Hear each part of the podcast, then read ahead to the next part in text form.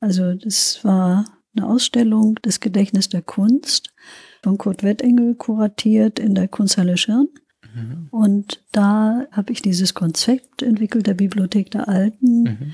der vielen Frankfurter Bürger, die sozusagen ein, ein Exponat übernommen haben, in dem sie also dieses Exponat entweder eine Kiste oder Bücher, die sie also dann als Medium zur freien Verfügung hatten. Mhm. Und nach vier Jahren, also 2004, wurden dann äh, diese ganzen Kisten und Kästen von etwa 100 Autoren im Historischen Museum ausgestellt. Mhm. Leider Assmann hat damals die Eröffnungsrede gehalten und darüber referiert. Und äh, seither wächst äh, diese Arbeit kontinuierlich an. Mhm. War das auch direkt schon angelegt? So? Das war direkt angelegt, mhm. denn 2000, beziehungsweise als Kurt Wettengel mich hier in Hamburg besuchte, hatte ich dieses Konzept bereits ähm, ähm, in der Schublade mhm. und hatte ihm das, hatte, äh, habe es ihm vorgestellt und hatte die Idee, dass äh, diese Bibliothek unbegrenzt in die Zeit hineinwächst. Also ja. es ist also eine Bibliothek, die von 2000 bis 2105 reicht. Mhm. reicht. Das heißt, der letzte Autor ähm, wird dann, also 2105, ähm, gebeten, an dieser Bibliothek teilzunehmen. Und mhm. ähm, das Historische Museum in Frankfurt hat sich auch ähm, zu diesem verrückten Konzept bekannt mhm. und hat dieser Arbeit jetzt 2016 auch einen eigenen Raum spendiert mhm. im Historischen Museum. Und von dort aus gibt es jetzt, also im Grunde kannst du das eigentlich nochmal für die Bibliothek der Generation als Fächer dir vorstellen, dass diese Arbeit sich eben in, ja, ganz viele Autorinnen und Autoren verwandelt hat, mhm. die mit allen Medien arbeiten, also mit Tonbändern, mit Film, äh, mit ähm, Handschriften, mit der Vergangenheit, mit der Zukunft. Mhm. Also, weil jeder ja sozusagen auch in die Zukunft hineinarbeitet. Mhm. Und ganz junge Autoren, also es gibt ähm, auch Studenten, die teilnehmen, die haben 50 Jahre Zeit, um ihr mhm. Exponat abzugeben. Das ist natürlich auch nochmal so ein, ja, so ein, so ein Angelpunkt gewesen, dass die Älteren ab 60 drei Jahre Zeit haben, mhm. ihr Exponat abzugeben, aber dann auch daran arbeit, weiterarbeiten können. Mhm. Und so kann man sich vorstellen, dass eigentlich so eine, so ein einzelnes Archiv äh, in seiner Eigenständigkeit plötzlich zu einem äh, ja zu einem Panorama der Zeit wird, mhm. der Zeitgeschichte zurück und vor. Mhm. Und äh, das ist das Spannende an dieser Arbeit. Und es ist ja, also es startet ja mit einem auch Zeitstrahl zurück, mhm. weil ja, ähm, ja, es startet ja mit mehreren Objekten, die auch äh, schon Erinnerungs- und historische mhm. Arbeit sind. Und dann hat es ja aber auch eine eine eigene Lebenszeit ja. als, als Archiv, weil, ja. weil das jetzt schon mhm. festgelegt ist, dass ja. es eben diese genau. jetzt mhm. knapp noch 100 Jahre. 100 Jahre und wer weiß, ob es das überhaupt bis dahin schafft. Denn es wird ja viele Generationen auch von äh, Museumsdirektoren geben. Mhm. Äh, da kann es ja durchaus sein, dass sich einer an den Kopf fasst und sagt, so ein Schwachsinn. Aber wenn du die Qualität dieser Arbeit siehst, mhm. kann man es sich wiederum nicht vorstellen, dass also ein Historiker oder im historischen Museum äh, so eine Arbeit dann nicht mehr existiert, weil diese Idee eigentlich wie eine Perlenkette mhm. so unterschiedliche Persönlichkeiten äh, zu finden, die nicht nur aus ihrem eigenen Leben äh, erzählen, sondern sozusagen auch äh, Zeitgeschichte mit hineinnehmen. Und gibt es da, ist da jetzt auch an, also die Konzeption so, dass mindestens jedes Jahr ein, ja. eine gefüllt wird, ein neuer? Genau. Jedes Jahr werden zwei neue Autoren gefunden, mhm. die dann aber. Die haben ja dann aber so einen Zeitraum, wo die Ja, wenn es ein junger Autor mhm. ist, hat mhm. er 50 Jahre ja. Zeit. Und wenn es nun ein älterer Autor ist, hat er drei Jahre mhm. Zeit, um sozusagen den ersten Beitrag abzugeben. Nicht? Und, Ach, okay. Und die, und wachsen aber auch wieder, ja. Der kann dann Können, immer im Grunde nach vorn ja. weiterarbeiten, bis er ausgeschnauft hat. Also, wenn du so willst. Ja. Nicht? Also. Ähm, kann auch, können auch Sachen wieder nee, weggenommen werden. Also rausnehmen nicht mehr. Ja. Das ist, also sonst werden die im Museum verrückt. Ja, ja. Weißt genau. du, du musst das, es inventarisieren, ja. du musst es fotografieren, du musst diese ganzen ähm, Exponate, die da ähm, äh, eintreffen, ja im Grunde be nicht bewerten. Also es bleibt ja ausschließlich dem Autoren überlassen, äh, was er beiträgt. Also ähm, es gab beispielsweise, das ist, äh, fand ich besonders spannend, das hat leider ganz offensichtlich nicht geklappt, einen Juristen in Frankfurt, der verfügt hatte, äh, mündlich leider nur verfügt hatte, ist inzwischen verstorben, ein Exponat in die äh, Bibliothek der Generation zu tragen, das erst nach 50 Jahren geöffnet werden darf. Mhm. Und äh, weißt du, diese ganz unterschiedlichen Variationen von Gedächtnis, Erinnerung, persönlichem mhm. Schicksal und historischen äh, Tatsachen oder, oder auch, ähm, es changiert ja auch zwischen Wahrheit und Lüge, also so wie das. Das erinnert beides auch eigentlich an die, die Arbeit von Adrian Piper, wo ja. ja so eine Art Vertrag. Ja, einen Vertrag gibt ein, es auch. Eingeht in. Ja. Aber was ich auch gerade nämlich gedacht habe, für die Jüngeren gibt es ja dann auch eine so eine Selbstkanonisierung oder normalerweise würde die eben einsetzen, weil man ja sich noch so viel Zeit hat, in der man sich verändert und dann würde ja dieser Impuls entstehen, auch was rausnehmen zu wollen, wenn man ja. vielleicht sagt, ach ja, das fand ich damals vielleicht ja. wichtig ja. und interessant, aber das. Ja, das ist leider nicht möglich.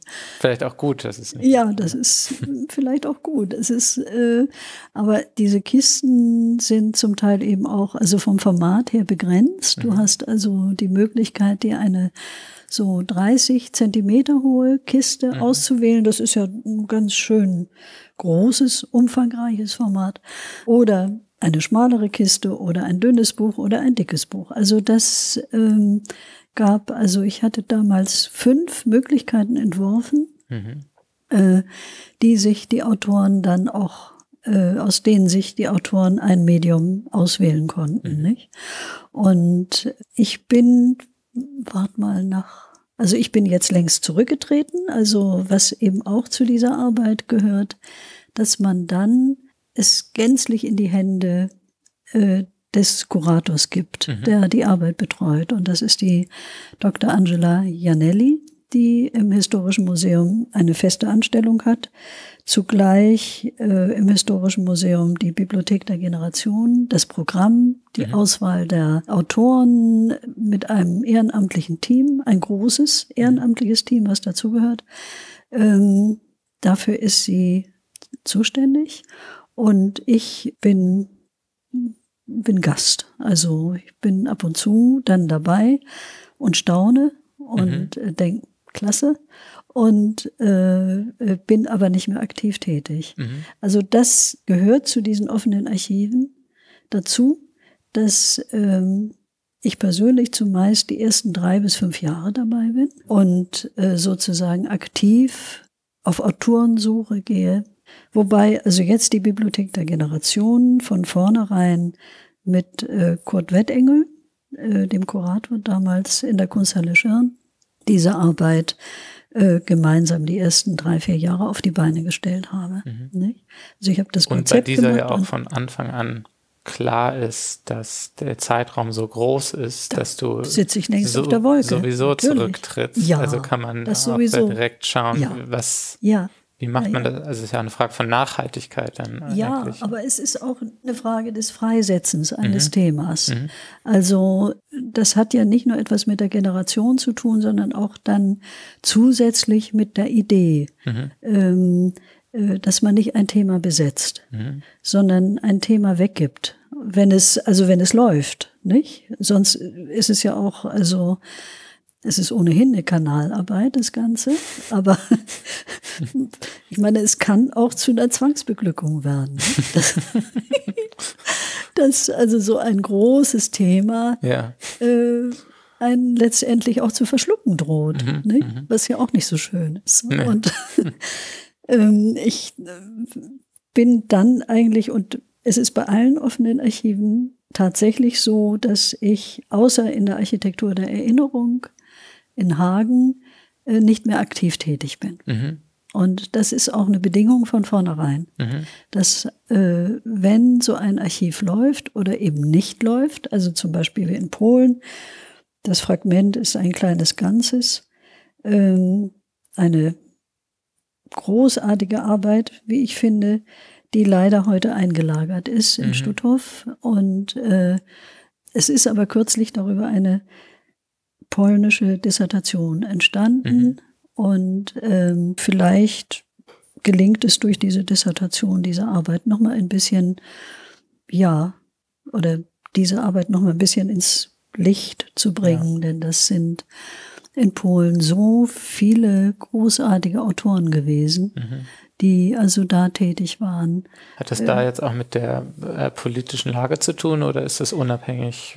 äh, Ich was- will das nicht beurteilen, Nick. Das kann ich nicht. Ich stecke da also zu wenig in der Geschichte im Moment. Wenngleich also ich es mir auch vorstellen kann, dass also die rigide politische Lage jetzt zurzeit auch dazu beiträgt. Ne? Mhm. Das ist möglich. Also, denn offene Archive sind ja auch ein, ein unsicheres Terrain. Ja, Nicht?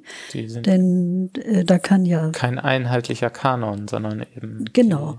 Das, und jeder kann machen, was er will. Rhizom, was du ja immer Genau. wieder erwähnst. Ja, und jeder kann als Autor äh, ja vom größten Mist bis hin zu einer ganz tollen Arbeit beitragen. Mhm. Nicht? Also dieses Risiko besteht natürlich, was aber auch auf der anderen Seite eben die Bandbreite unserer, unserer Gesellschaft widerspiegelt. Es ist eben keine oder es sind keine prominenten Bibliotheken, sondern es sind Bibliotheken aus der Bevölkerung. Zum Beispiel in Frankfurt gab es oder gibt es eine Geschichte, äh, dass ich damals, als ich dort begonnen habe, mit vielen Autoren zusammengearbeitet habe, mit einem Taxifahrer zusammengefahren bin oder der mich gefahren hat, weil manchmal also die Autorenbesuche so weit auseinander lagen, dass ich ähm, das mit der normalen U- und S-Bahn dort nicht geschafft hätte. Mhm. Und dieser, äh, dieser, dieser Taxifahrer ist dann auch zum Autor geworden, der also jetzt auch mit in der Bibliothek der Generation steckt.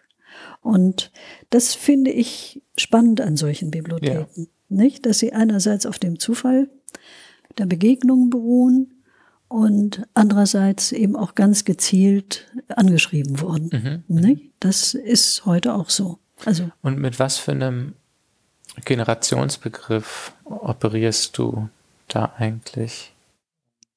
Ja, für mich sind Menschen, ältere wie jüngere, innerhalb ihrer Generation ja immer fest äh, mit der Zeitgeschichte Mhm. verbunden. Mhm. Egal, ob jemand jetzt beispielsweise vielleicht gar nichts liest, ist er Mhm. trotzdem Träger der Zeitgeschichte. Mhm.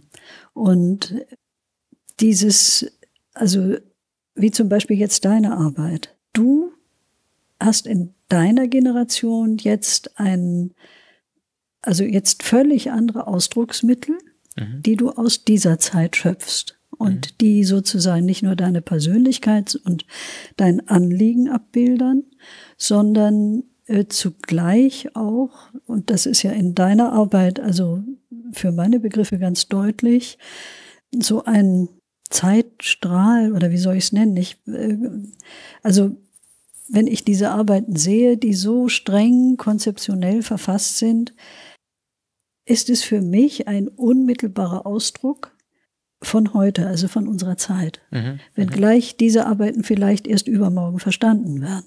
Mhm. Okay. Nicht? Und diese enge Verknüpfung zwischen äh, Generationen oder zwischen unterschiedlichen Menschen innerhalb ihrer Zeit, das ist das, was mich äh, sehr interessiert. Mhm. Also ich weiß Also jetzt aber nicht, ob ich deine Frage richtig beantwortet habe. Ich das Ja, also interessant. Ja. Also, äh, wie ich es jetzt verstanden habe, leitest Ja. du das bisschen über die Zeitgenossinnen, Zeitgenossenschaft ja, her. ja, Also ich kann natürlich auch aus der Historie gucken, nicht? Also man kann aus unterschiedlichen Winkeln Generationen ja. natürlich betrachten. Also das verschiebt sich das ja. Ist richtig. Verschiebt sich ja, ja auch mit ja. oder verschränkt sich miteinander. Mhm. Aber wenn du jede Persönlichkeit wieder äh, auffädelst und bittest, also Beiträge oder äh, Dinge, ähm, also es verschränkt sich letztendlich nachher in der Menge. Mhm. Nicht? Also in der Menge von Beiträgen, wie jetzt beispielsweise in, äh, in Hagen, in äh, Frankfurt, in Polen, in, äh, in Braunschweig, in München. Also es verschränkt sich sozusagen ineinander und du kannst vielleicht in 20, 30, 40 Jahren ähm, äh, das eine oder andere Aussagekräftige darüber äh, mitteilen. Also ich könnte es nicht, weil ich nur Künstlerin bin, aber ähm, Historiker werden sicherlich also diese Distanz und diese andere ähm, Haltung so eines Archivs oder auch äh, Generationen gegenüber schon auch einnehmen. Mhm. Es ist ja auch sehr stark ähm, materielle Kultur. In, in dem Sinne, dass ja sehr viele Objekte mhm. gesammelt werden. Also analog auch, ne? Also ganz viel. Und es ist, sind Räume auch, also Orte ja. und Räume, mhm. also die man besuchen kann und die Auseinandersetzung findet auch dann eigentlich so statt. Also es gibt zwar eine, habe ich gesehen, ich weiß nicht, in wie vielen dieser mhm. offenen Archiven denn ja auch eine, eine Datenbank und einen genau. bestimmten virtuellen Zugriff, ja. Mhm. vielleicht weil einige mhm. Medien auch ohnehin mhm. digital sind, aber es ist schon, der überwiegende Teil ist ein materielles. Ist ja. Ähm, mhm. ja. Ja, das ist mir auch ganz sogar wichtig, dass äh, diese, das wird ja auslaufen. Beziehungsweise es wird eigentlich nicht auslaufen, es wird sogar mehr werden. Also je mehr sich, das ist jetzt eine persönliche Theorie, äh, darüber ist aber auch schon viel geschrieben worden, äh, je mehr sich digitalisieren wird und äh, je weniger greifbar mhm. die Dinge werden, je mehr ist natürlich auch diese Sehnsucht da, etwas ähm, in den Händen zu halten und es also in dieser äh, im analogen Bereich äh, zu betrachten, also im mat materiellen Bereich zu betrachten. Mhm. Das spürt man jetzt ganz besonders also in unserer ich, Zeit. Ich hab, glaube das auch, dass das so laufen mhm. wird. Also mhm. gerade die, ja, man kann das mit sowas wie dem Auratischen auch verknüpfen, aber vielleicht auch einfach mit sowas wie Atmosphären mhm. oder Stimmungen, die mhm. ja einfach. Mhm. Das kann aber wieder sich natürlich verändern. Aber äh, der Mensch ist eigentlich auch äh, gemacht, um etwas zu berühren, etwas mhm. anzufassen, mhm. etwas ähm, direkt zu sehen, äh, zu betrachten, zu hören und so weiter und mhm. so weiter.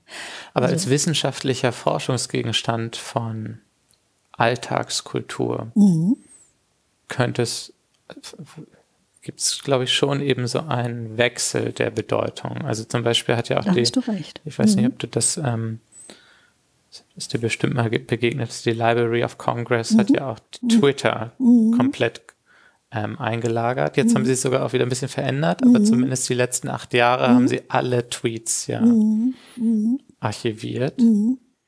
Und da ähm, also hat man ja eine, eine riesige Menge Alltagskultur. Mhm. Ja. Die man ja auch unendlich untersuchen könnte mhm. jetzt. Ja, das ist ein unglaublicher Tiegel. Ja, Aber es gibt keinen Gegenstand mehr, keinen materiellen nee. Gegenstand mehr, den man mhm. mhm. ja, ja. irgendwie noch betrachten es ist nur, könnte. Nur Luft, ja. Und so sind das ja so zwei ja. Bewegungen. Ja. Und ich glaube, das ist auch noch ganz offen, wie sich das ja wie sich das beispielsweise 2105 ja. ähm, entschieden hat. Ja. Beziehungsweise ich denke mal, äh, dass diese beiden Bahnen äh, sich ja auch gegenseitig nützlich sein können. Mhm. Nicht? Und äh, wenn es also vernünftig läuft, also was heißt vernünftig, was ist ein blödes Wort, aber wenn es so läuft, dass äh, es sich gegenseitig durchdringt und dass äh, das eine mit dem anderen sich verbindet, ist es ja gut. Mhm. Nicht? Aber, und ich meine, das ähm, zeichnet sich ja jetzt auch zum Teil schon ab. Nicht? Also in Frankfurt gibt es also eine digitale, äh, also du kannst an so einem äh, äh, Blog, also recherchieren, was alles in diesen Kassetten sich befindet, bevor man dann äh, mit einem Museumsarbeiter äh, sich ähm, diese Boxen anschauen kann. Aber weißt du, dieser Unterschied, äh, wenn du eben vor diesem Monitor sitzt und äh, dort diese ganzen Daten siehst und dann eben diese Box öffnest und mhm.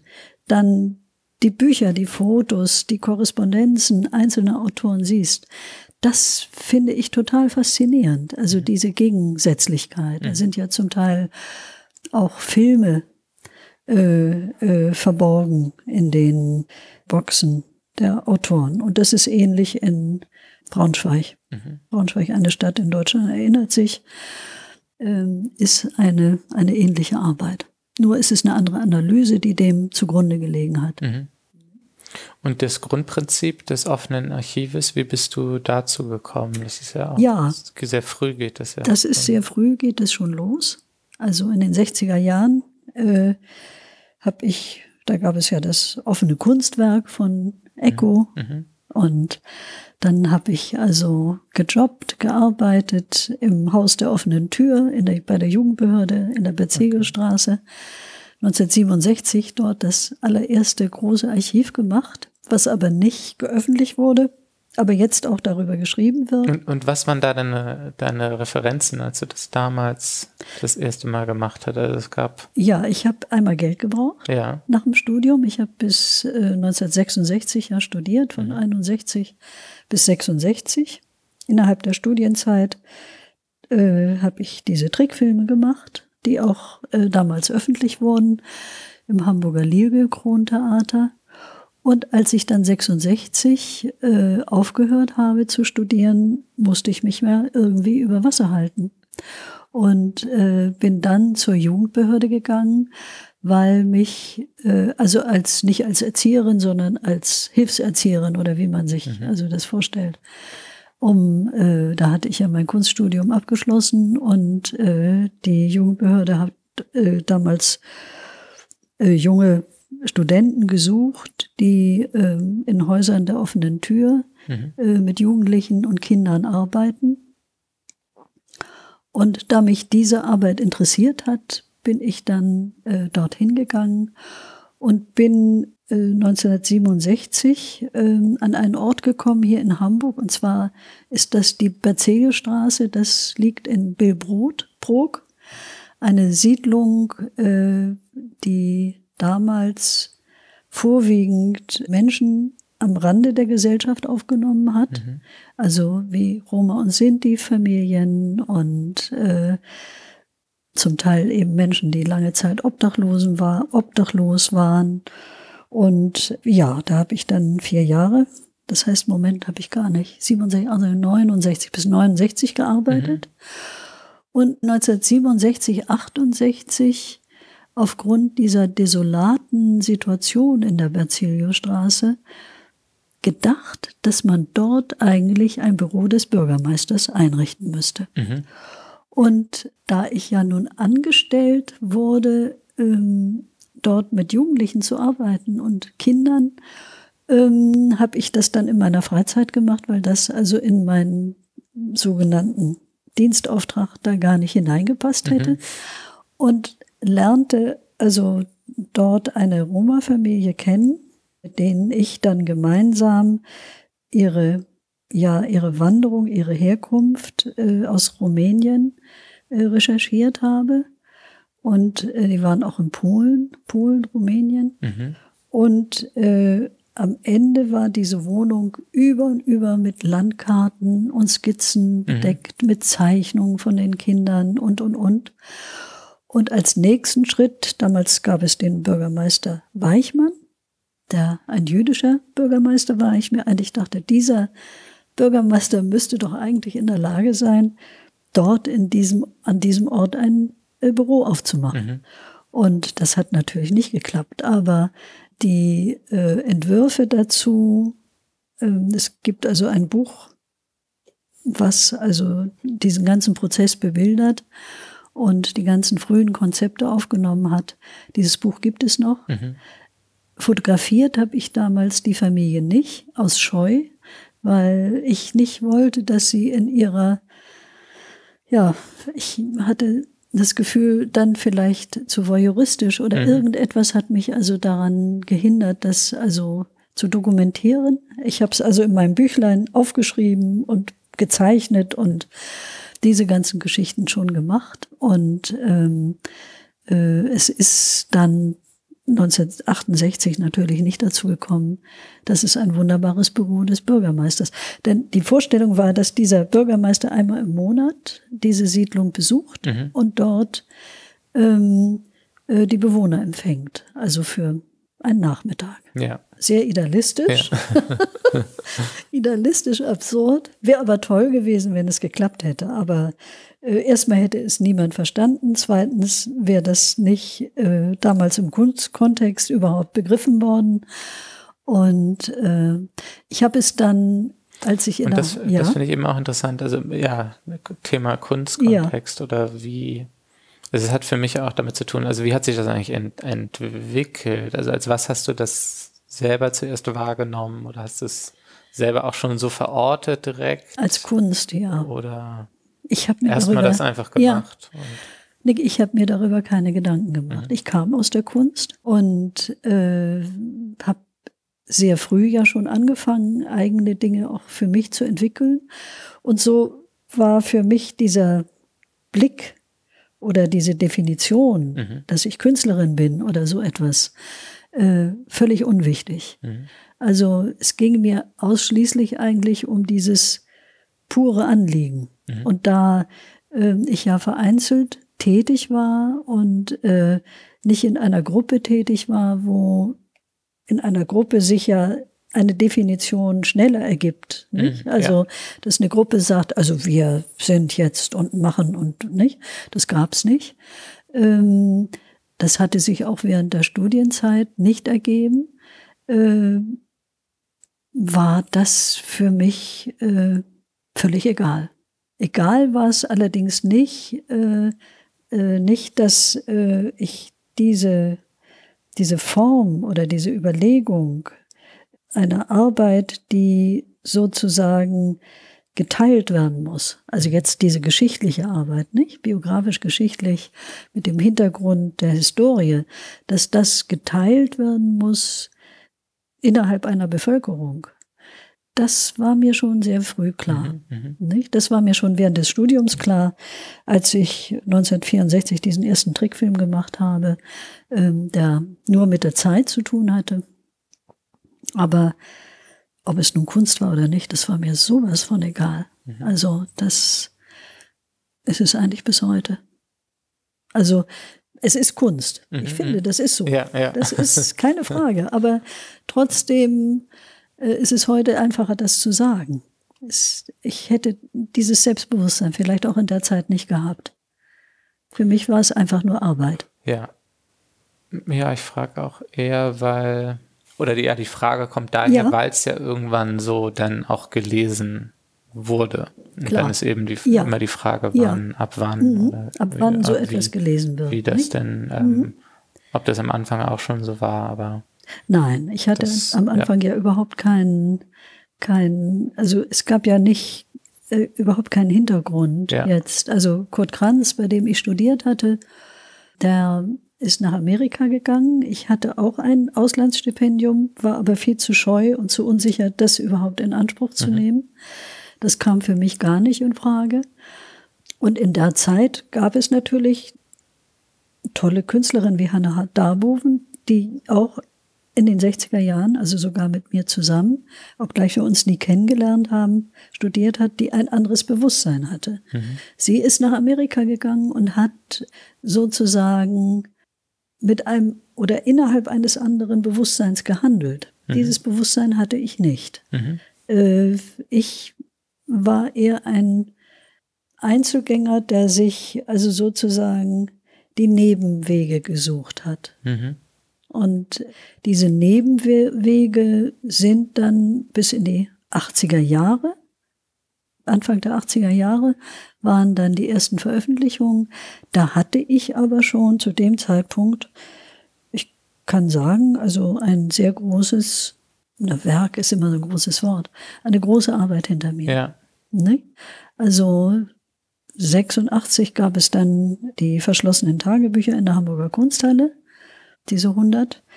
Und ab da wurden dann die offenen Archive offiziell, nicht? Also mhm. ab 86 mhm. kann man das sagen. Ich finde, es steht aber auch dafür, dass so eine bestimmte Idee, wie manchmal von der, also eigentlich dem Ende der Moderne und dann der klassischen Postmoderne erzählt wird, mhm. als auch als eine Historie, ähm, die Abfolge von eben ja, dann eben Impressionismus bis eigentlich so Relational Art, würde mhm. ich jetzt fast sogar mal sagen, mhm. und all die Sachen, die dann dazwischen stehen, mhm. oft auch so vereinfacht erzählt wird und bestimmte Strukturprinzipien dahinter eigentlich viel allgemeiner sind. Also mhm. weil man gerade dein archivarisches Werk ja auch so als Relational Art oder so mhm. lesen könnte, mhm. aber es sehr viel weiter zurückgeht. Mhm. Richtig. Als die, der, in den 90ern ist das ja, ja eigentlich erst aufgetaucht. Ja, ja, das geht weiter der zurück. Begriff. Ja, richtig. Und, ähm, mhm. und ebenso, vorhin hatten wir es auch äh, kurz, wenn mhm. man sich denn ja, so, so eine Praktik von Mönchen mit dem Mandala anguckt oder so, sieht mhm. man da ja genau so eine konzeptuelle Pflicht, wie dann eben in den, in den 60ern, 70ern ja. in bestimmten konzeptuellen ja Richtig. explizit konzeptuellen Praktiken. Mhm. Ja. Ja, also das finde ich auch einfach immer wieder interessant, dass. Ja, ja. Dass äh, dahinter denn doch was noch Allgemeineres steckt als so eine. Genau, da hast du, hast du recht. Also dieses, dieses äh, Forschen und, äh, und so würde ich eigentlich auch meine Arbeit bis heute bezeichnen. Äh, diese Neugier, äh, nicht unter dem Aspekt der Kunst zu forschen. Mhm. Also das, äh, wenngleich äh, es heute natürlich unter diesen Aspekt fällt, aber mhm. das hat mich eben, äh, also das, das ist für mich ein wesentlicher Punkt gewesen, in den 60er Jahren mich auch frei zu fühlen von Ansprüchen. Mhm. Weißt du, dieser Begriff ähm, Kunst ist ja auch etwas sehr Belastendes.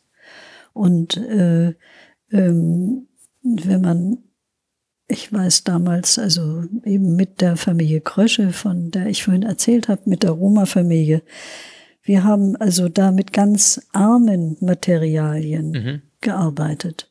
Und aus dem Grunde habe ich es auch nicht fotografiert, weil ich diese Scheu hatte mhm. zu der Zeit. Heute ist es selbstverständlich, ja. also mit armen Materialien zu arbeiten. Aber ich wollte diese Familie nicht in eine schwierige Situation bringen, ähm, sich dafür vielleicht auch schämen zu müssen. Mhm, mhm.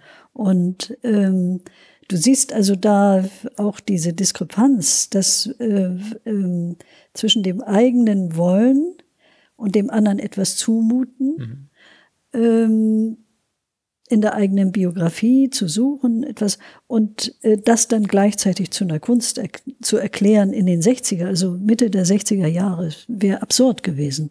Also ich hatte auch diesen Mut nicht.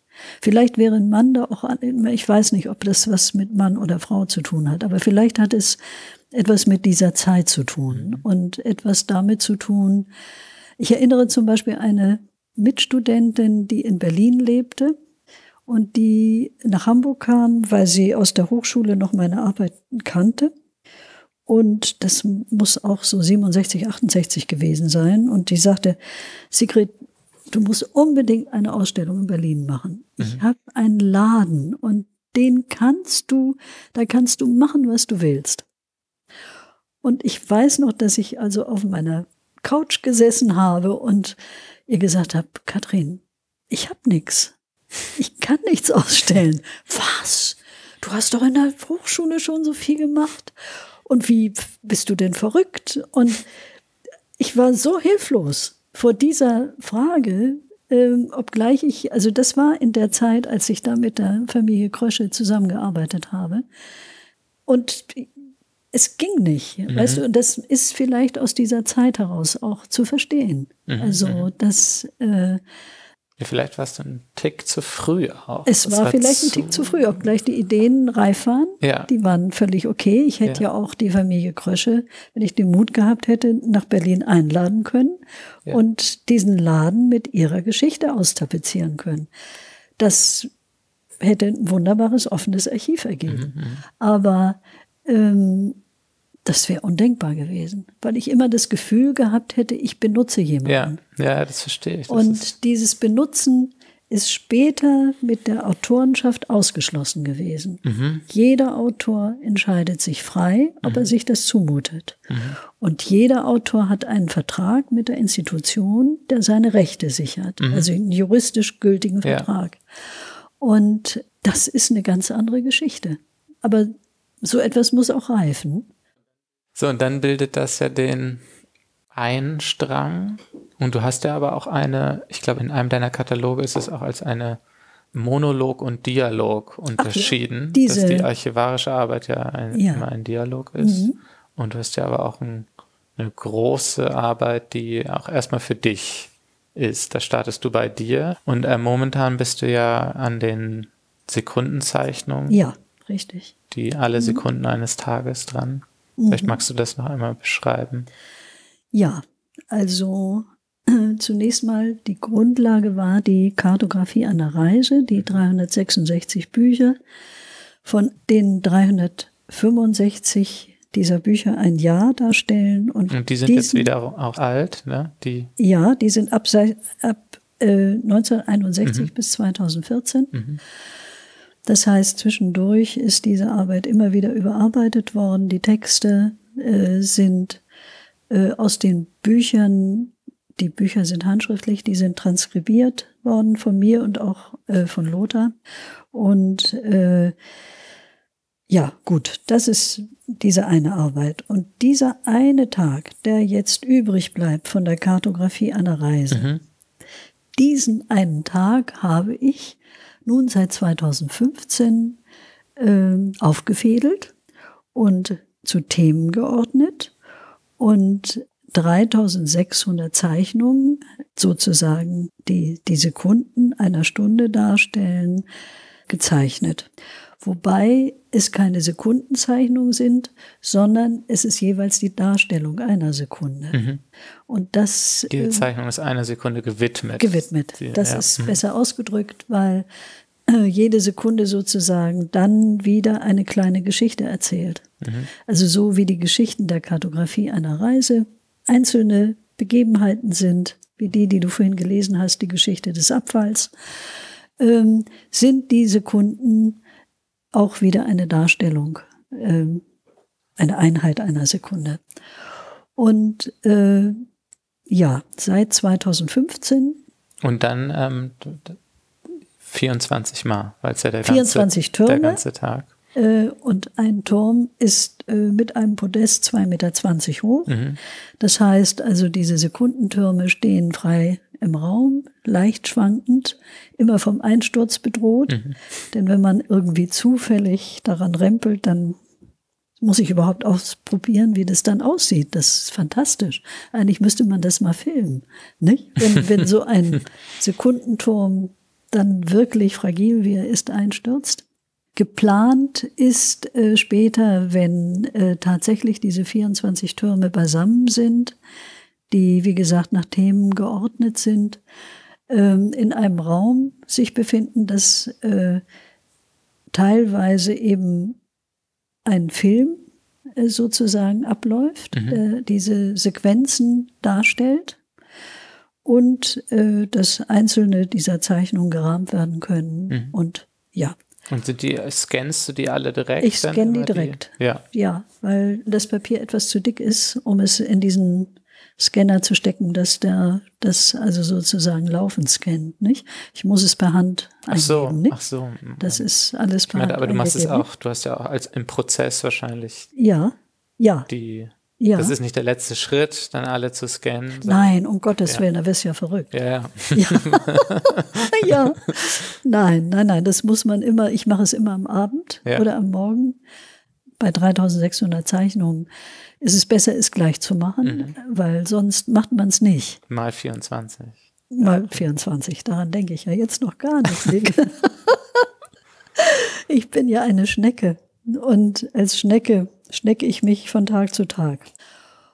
Hinzu kommen natürlich Objekte, also zum jetzt auch, äh, das hast du vorhin gesehen, der Ulysses von äh, James Joyce mhm. von 1922, der in einer Hochvitrine äh, ähm, liegt und äh, über ihm ganz viel Luft. Und äh, die Luft, die sozusagen zwischen 1922 und 2022, mhm. das sind dann 100 Jahre Luft, mhm. die sich darin befindet.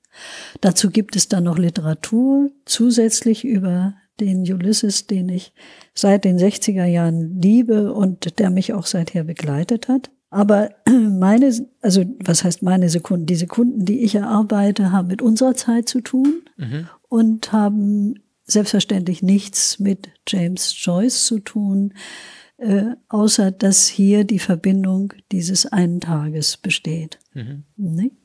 Und das mit dem, das hast du vorhin beschrieben, mit unserer Zeit zu tun haben. Ein Teil davon ist auch, wie dein Tag beginnt, dass du Zeitung liest, also es ja. auch einen Bezug gibt zum. Mhm. Ja, oder ich wandere durch die Stadt und gucke. Ja. Und äh, setze mich irgendwo hin und schaue einfach, beobachte. Mhm. Und äh, also Künstler sind ja Schwämme und saugt im Grunde all diese Dinge unbewusst oder bewusst auf. Und habe dann also wenn ich gut bin, schaffe ich 30 Sekunden pro Tag. Mhm, mhm, es sind also zwischen, je nach Aufwand der Zeichnung, zwischen 10 und 30, die ich pro Tag mache. Und einige sind und, ja sehr schon detailliert. Also ja, ja, ja. Dann werden es, also wenn die nun ganz detailliert sind, werden es 10. Ja. Aber 10 ist das Minimum. Mhm. Also ah, okay. Mhm. das äh, muss sein, mhm. sozusagen. Und ich bin durch die langjährige Arbeit ja auch ganz gut, also jetzt trainiert und es geht nicht bei mir nach Befindlichkeit, sondern äh, ich mache es einfach. Mhm, nicht? Mhm. Also man muss über seine eigene Befindlichkeit hinaus schon ein bisschen mehr tun als äh, ja. Sonst ist es, es schwer bei. Hat, hat nichts mit Lust und Laune zu tun, sondern es ist einfach, du kennst es, es ist Arbeit. Mhm. Ne? Und was da auch wieder jetzt direkt auftaucht, auch schon in der mindestens zehn Zahl, aber noch viel mehr eigentlich in dem insgesamt, wie das angelegt ist. Es ist für mich auch eine Frage nach sowas wie ähm, Totalität. Und da frage ich mich, wie du dich dem annäherst. Also wenn man eben sagt, du nimmst alle Sekunden eines Tages, mhm. dann ist es ja die, die Totalität dieses einen Tages. Ja. Das ist ja so diese Idee. Mhm. Ähnlich es kommt auch vor in den Archiven, würde ich sagen, wo man mhm. sehr viele Leute einlädt und sagt, mhm. man macht das über 200 Jahre. Also mhm. auch eine Art von, ja. die Richtung geht zur Gesamtheit oder so mhm. zum, zum mhm. Großen. Mhm. Ja, zweifelsohne. Äh, das mache ich mir lieber nicht bewusst, Nick. Also dem weiche ich aus. Also diese Vorstellung, äh, also was kann ich allein leisten? Wozu bin ich in der Lage? Das habe ich ja in den 60er Jahren mit diesem Trickfilm schon versucht und bin daran gescheitert. Also äh, wie an vielen Beschreib anderen Dingen. den nochmal. Ja, äh, das ist ein Zeichentrickfilm gewesen an der Hochschule. Äh, ich bin bei Kurt Kranz als Studentin gewesen und dort wurde an der Hochschule, an der Hamburger HFBK das erste Mal ein, ein Trickfilmraum eingerichtet. Und äh, ich hatte das Glück, äh, in diesem Trickfilmraum arbeiten zu können. Äh, da gab es also eine Einzelbildkamera, einen Trickfilmtisch und die 24 Sekunden äh, pro Minute. Die, also ein Trickfilm, ja. Also da bot es sich eigentlich schon an, mit Sekunden zu arbeiten, beziehungsweise 24 Bilder pro Sekunde. Und ich hatte damals, das ist 1963, 64 gewesen, äh, die Idee, äh, eigentlich einen Tag, was ja absurd war. Ich war 21 oder 22 und hatte mir aber vorgestellt, dass, also ich hatte mir Folien gekauft, das so eine Art, also es sah aus wie Butterbrotpapier, nur also in unglaublichen Stapeln und hatte diese Folien vorbereitet, äh, also mit der Zeit 19, 1921, 1922, 1923 und so weiter und so weiter.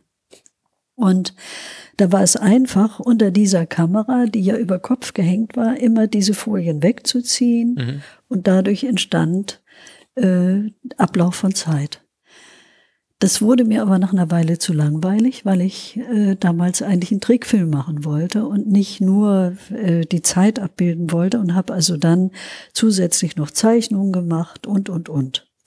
Und dieser Film ist dann 1964, Ende 64 muss es gewesen sein, Anfang 65, im Lilienkrontheater in Ottmarschen ähm, äh, uraufgeführt worden als Vorfilm von Roman Polanskis Messer im Wasser. Mhm.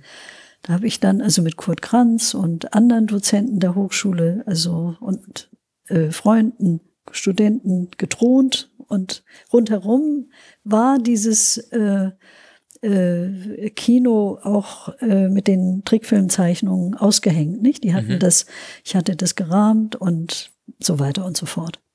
Und das ist hier übrigens in den Geierwerken in Rahlstedt produziert worden, dieser Film. Den gibt es auch, ah, okay. oder Teile mhm. davon mhm. gibt es noch. Die sind im Museum, also äh, in der Kartografie einer Reise auch aufbewahrt. Und kein Mensch hat das verstanden. Also das war auch, ich auch nicht. Aber der Ansatz, diese Vorstellung, diese Zeit einzufangen, mhm. äh, die hat sich ja nun doch bis heute gehalten. Mhm. mhm. Und ja, und dann ist einer dieser Filme in den 70er Jahren von einem Freund nochmal äh, an der Uni gezeigt worden. Und zwar war das auch ein Trickfilm aus der Zeit. Also dieser, von dem ich dir eben erzählte, das ist ein 30 Millimeter Film gewesen. Mhm. Also für die damaligen Verhältnisse wirklich einmal richtig teuer und toll. Und äh, der Filmdirektor des Lilienkron-Theaters hat den gesponsert. Also mhm. ich musste da kein Geld bezahlen, kriegte auch damals sowieso auch ein Stipendium, ein kleines. Und der andere F äh, Trickfilm, 16 Millimeter äh, äh, Trickfilm, der auch noch erhalten ist, der wurde an der Uni nochmal gezeigt. Da habe ich leider arbeiten müssen, habe ihn nicht sehen können. Aber mir ist hinterher erzählt worden, dass die Leute geklatscht haben. Und das Tolle war, dass es da nämlich eine Sequenz gibt. Und zwar habe ich da immer äh, Fotos zugrunde gelegt, die ich dann Stück für Stück verfremdet habe. Mhm. Also Gesichter oder Häuser oder Landschaften. Und äh, die wurden dann immer überzeichnet. Mhm. Also dass ein Haus plötzlich an zu brennen fing oder ein Haus zu einer Ruine wurde oder ein Gesicht plötzlich also zu einer Fratze wird. Mhm. Und der hat dann eingeschlagen. Da haben die richtig geklatscht. Und das fand ich natürlich dann auch mal sehr ermutigend. Okay. Aber da öffnet sich dann ja auch wirklich wieder ja. aus diesem streng, Reim, strengen das Spielerische. Zählen, also ja, das. Ja, ja, ja. Also das. Ja. Also ich wäre auch jetzt nicht auf die Idee gekommen, diese reinen Zahlenreihen zu machen, ja. sondern Sekunden sind etwas für mich Lebendiges und äh, ähm, haben ein, ja, also mich reizt daran nicht die Zahlenreihe. Ne? Ja. Also das aber trotzdem äh, ist, ist sie ja da. Also man nimmt die sie ja da. ernst. Ja, du hast es wie so ein, ja, du hast beides, nicht? Und die, mhm. und gleichzeitig ist sie ja aber auch eine, irgendwo eine willkürliche Einheit, die mit unserem Zeitsystem zu tun hat mhm. als Menschen und mhm. unseren. Du hast wunderbarerweise diese C-Machung von Zeit, das hattest du mir geschrieben. Ja. Das finde ich trifft es auch sehr. Also es verlangsamt die Zeit. Insbesondere ja auch dadurch, dass die jetzt den Sekunden gewidmet sind. Mhm. Also und ja eben nicht die innerhalb von einer Sekunde eine Zeichnung nee, machen. Das ist Quatsch. Also ist nicht Quatsch, aber das ist nicht meine Sache. Genau, das ist eine andere, nee, das andere ist Sache. eine andere Sache. Aber was ich mhm. jetzt gerade meinte, ist sozusagen, also die Sekunde kommt ja auch irgendwo vom vom Tag mhm. oder also von den anderen Einheiten, also mhm. von der Stunde, vom Tag, von der Woche, vom mhm. Monat, vom Jahr, mhm. vom Mond, von mhm. der Sonne, von der Erde. Also man wird immer kleiner dann, nicht? Wenn du das so schilderst, nicht? Dass sich die Schere so öffnet. Und ja. die Sekunde ist ja aber auch noch etwas, mit der wir was tun können. Also ja, da, richtig. darunter wird es dann zu klein, dass ja. Da können wir nicht mehr agieren. Nee, die Sekunde ist die Sekunde die, auch das Kleinste, wahrnehmen. was für uns noch Sinn genau. macht, vielleicht. Richtig, Oder? aber man nimmt sie nicht wahr. Man nimmt, nee, man nimmt sie nicht du wahr. Du nimmst sie nicht wahr. Das ist das Verrückte daran. Also, äh, das ist mir allerdings, das ist äh, eine gute Lehre aus dieser, dieser Zeit der 60er Jahre gewesen, dass mir ganz deutlich wurde, dass die Sekunde, also das Jetzt, nicht, dass äh, das Jetzt nicht, nicht nicht festzuhalten ist, mhm, mhm, nicht wahrnehmbar ist. Dass also das davor und danach viel klarer zu orten ist als das, was im Moment geschieht. Und äh, vielleicht ist das damals auch ein bisschen der Impuls gewesen, das äh, zu erforschen. Also mhm. so ein, ein Moment irgendwie, also da bietet sich ja auch ein Zeichentrickfilm oder heute, äh, wenn die Sekunden also gescannt sind, dieser Film, dieser laufende Sekundenfilm, vor dem man dann eine Stunde hockt und nach einer Viertelstunde die Nase voll hat wahrscheinlich, das anzugucken. Es sei denn, dass die Zeichnungen so spannend sind, aber du kannst sie gar nicht erfassen. Das ist nämlich auch äh, ein weiteres Ding bei dieser Arbeit, dass wenn die im Sekundentempo ablaufen, ja. du sie nicht mehr erfassen kannst. Ja. Du siehst sie, und denkst, hä, ich möchte aber gerne mal wissen, was passiert denn da? Und schwupp ist die nächste da. Ja. Und das eigentlich. Und da kommt aber auch die Menge ja. dann wieder rein. Ja, und das dass spiegelt dir das. selbst auch, wenn man jetzt so viel Zeit mitbringt, wie man, mhm. also wie man hat oder mitbringen möchte und bereit ist zu geben, es kaum zu erfassen ist. Mhm. Auch wenn man sich jede Zeichnung einzeln anschaut, ist es ja sozusagen mhm.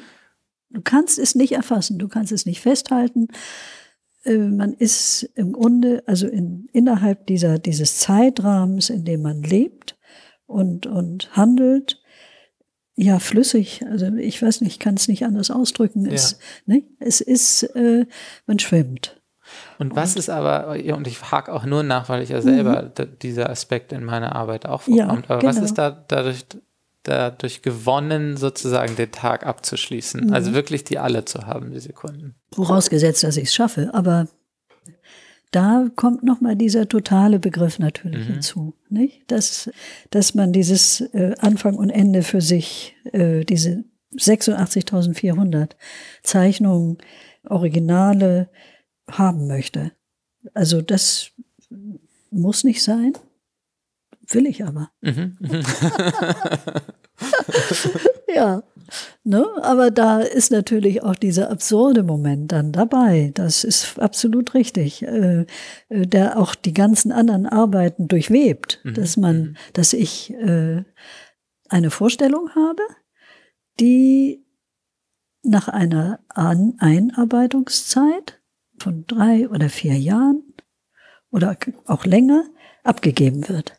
Aber dann ist äh, so ein offenes Archiv auch äh, der freien Wildbahn ausgesetzt. Mhm. Nicht? Also dann ist es durchaus möglich, dass es eingeschränkt wird, dass es noch weiter aufblüht, dass es also wie eine Pflanze eigentlich, also das hat auch was mit einer Pflanze zu tun, dass es wie, wie ein Organ äh, wächst, aber äh, ebenso, wenn es nicht mehr begossen wird, äh, wie ein Garten auch verwelkt. Nicht? Also, aber dieser Ansatz, dieses, das hast du in deiner Arbeit auch. Ja, ja. Das nicht? Du bist da auch verrückt. Und äh, das äh, ist doch fantastisch. Hm? Aber ähm, ich denke, also solche Originalarchive wie die Architektur der Erinnerung, die also wirklich von allen auch benutzt werden können, also die Teile, ja. Hier ist übrigens, da, das, äh, das sind die Vitrinen mit den 366 Büchern. Mhm. Nicht? Also die, diese kleinen Bücher aus mhm. von 61. Aber sonst können also Besucher eben auch die Dinge herausnehmen und äh, Und das ist jetzt ja das Persönlichste eigentlich von den das, existierenden. Die haben, genau, Orden, die haben ne? die meisten Originale. In den anderen Archiven, wie zum Beispiel in Braunschweig, äh, habe ich auch eine Kiste, also eine Box, nicht? Mhm. Und in die Box habe ich natürlich auch entsprechend mhm. vieles reingestopft. An Literatur, an auch ähm, aus der Kartografie einer Reise, ein Buch von 67. Also so ein Mix. Mhm. Und die sind, das ist dann als eine, eine Präsenzbibliothek. Ähm, ja, die kann der Besucher sich, also sozusagen, die liegt äh, ungeordnet äh, in dem ganzen Raum verteilt, aber die Präsenzbibliothek ist in Schränken mhm. und äh, kann nur, ähm, die Schränke werden nur geöffnet, wenn jemand, weil die linear geordnet sind mhm. und alles andere ist ja in diesem Raum nicht linear geordnet, mhm. nicht? Das ist ja, ist ja, du gehst da rein und oder gehst hinein und äh, dockst vielleicht an irgendeinem Buch, entweder an einem Reisebuch oder an einem Buch, was ich jetzt entwickelt habe.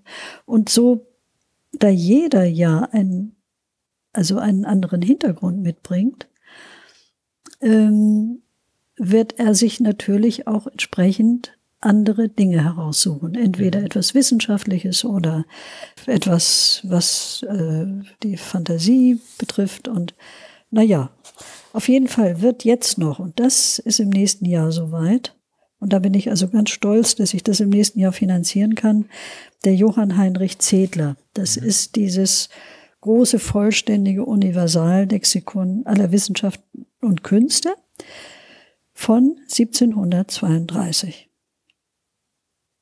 Und da kriege ich aber ein Faksimile. Mhm, mhm. Schweineteuer. aber den möchte ich da auch nochmal verankern, das 18. Jahrhundert. Ne? Mhm. Also, äh, dass man also die Möglichkeit hat, so weit wie möglich zurückzugehen. Wobei ja das 18. Jahrhundert nicht so weit wie möglich zurückzugehen ist. Aber es ist das erste relevante äh, Lexikon, was in dieser Zeit entstanden ist. Und es gibt ja auch sowas wie so die schädlische Weltchronik oder ich weiß nicht, sowas würde ja. mir jetzt auch einfallen. Also man ja. kann natürlich immer ja. noch weiter und weiter. Ja, natürlich, klar, kann man. Mit ja, so einem. Da hast du recht. Aber der Zedler so ist. ja. Das ist ja auch kartografisch. Das ist kartografisch, richtig. Mhm. Ja. Und der Zedler ist aber, also ich habe ihn mal als junge Studentin im Original sogar in den Händen gehabt. Da ja. Oh, Wahnsinn. Aber das kriegst du natürlich nicht. Erstmal kann man so ein, ein, äh, also ein Faksimile kann man also sozusagen in solchem Raum aussetzen. Ja. Und kann also Besuchern im Grunde auf die Art und Weise dieses dahinter, dahinter, dahinter, dahinter, nicht? Zeigen. Mhm. Und ähm, aber ein Original und das älteste Exponat ist allerdings auch in einer Vitrine, ist ein Cicero von 1616. Und Cicero ist ja auch ein Anker gewesen in der mhm. Gedächtnistheorie. Und äh, ja, und hier oben, du musst da mal hingehen. Ja, unbedingt.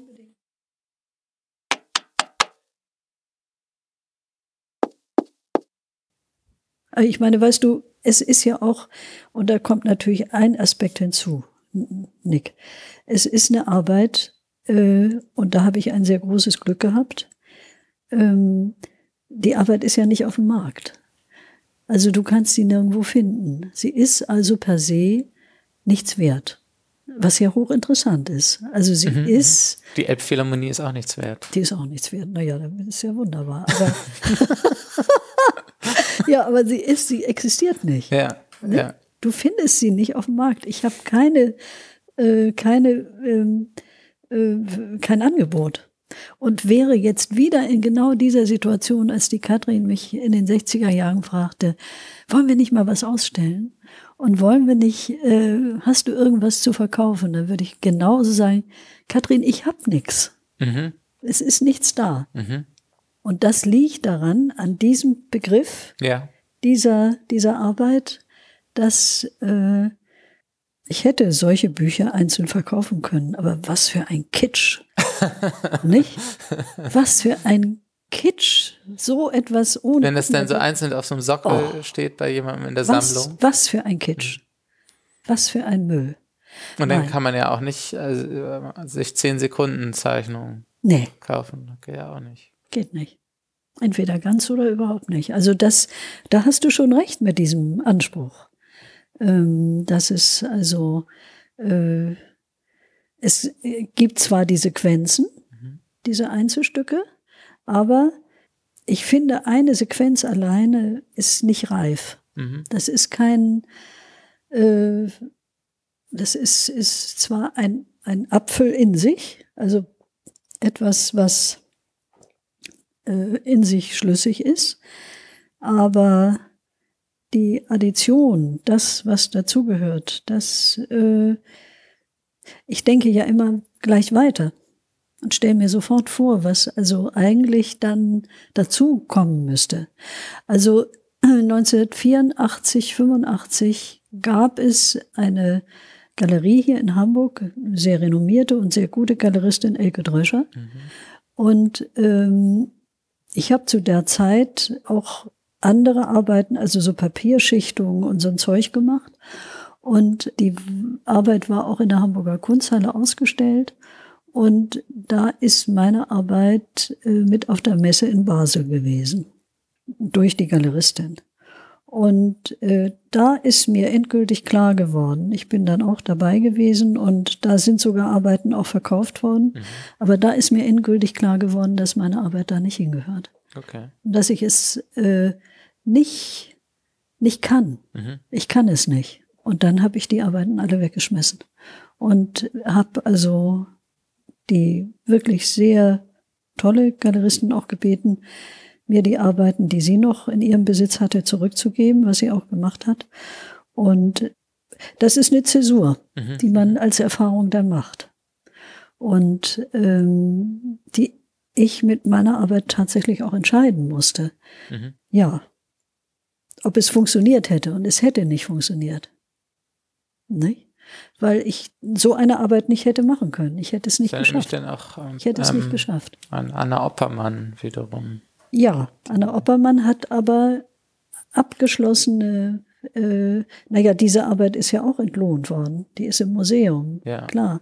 Aber Anna Oppermann, soweit ich weiß, ist sie auch nicht auf dem Markt gewesen. Sie hatte dann so wie so kleine Versionen dieser Installation, das die dann hießen machen. aber auch äh, mach kleine verkaufbare Objekte oder so. Ja, dann ist es Akronym. ja, ja, dann ist es ironisiert. Ja dann geht es vielleicht. Aber äh, diese Problemstellung oder auch der Konflikt genau, ähm, ist auch erinnert da. mich da. Ja, ja, absolut. An, ja. Aber dann kannst du es nur ironisieren und sonst ist es Kitsch. Sonst ist es ist es nichts. Es äh, ist nix. sehr idealistisch. Ähm. Nee, es ist einfach wirklich dann nichts. Okay, ja. Und äh, also jedenfalls bei meiner Arbeit. Ich kann das nicht generalisieren. Also das muss ja jeder für sich entscheiden. Ja.